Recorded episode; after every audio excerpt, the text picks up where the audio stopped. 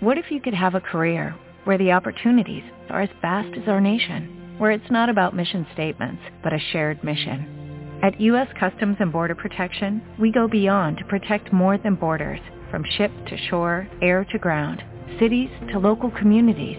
CBP agents and officers are keeping people safe. Join U.S. Customs and Border Protection and go beyond for something far greater than yourself.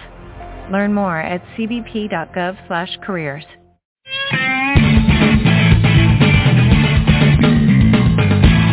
El 14 de agosto de 1968 murió Liberarte, el primer mártir estudiantil, estudiante de la Facultad de Ontología.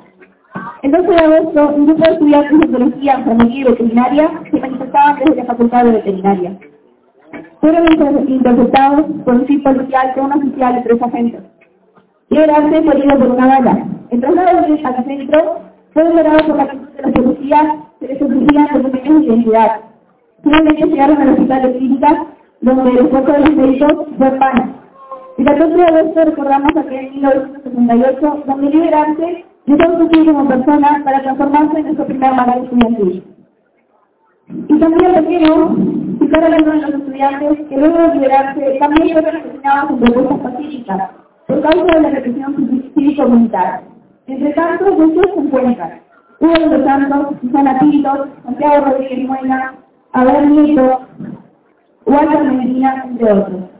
El objetivo de este día no es estructurar las memorias de que aún están en otros compañeros. El objetivo es recordar a ustedes, los estudiantes, que deben aprender y entender, porque hoy en día hay muchos que sobre la educación y sobre el centro educativo.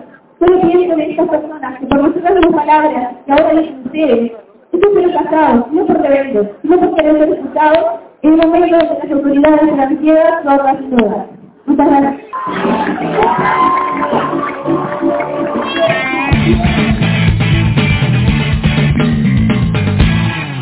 Hola, soy Nabil Albul y formo parte del gremio estudiantil Liberarte.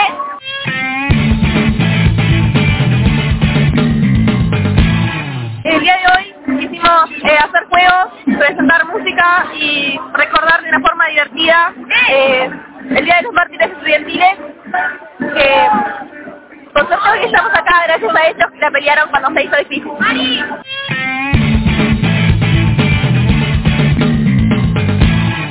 Yo creo que tener a un montón de estudiantes reunidos en una institución con una sonrisa en la cara nos demuestra que lo que ellos hicieron valió la pena.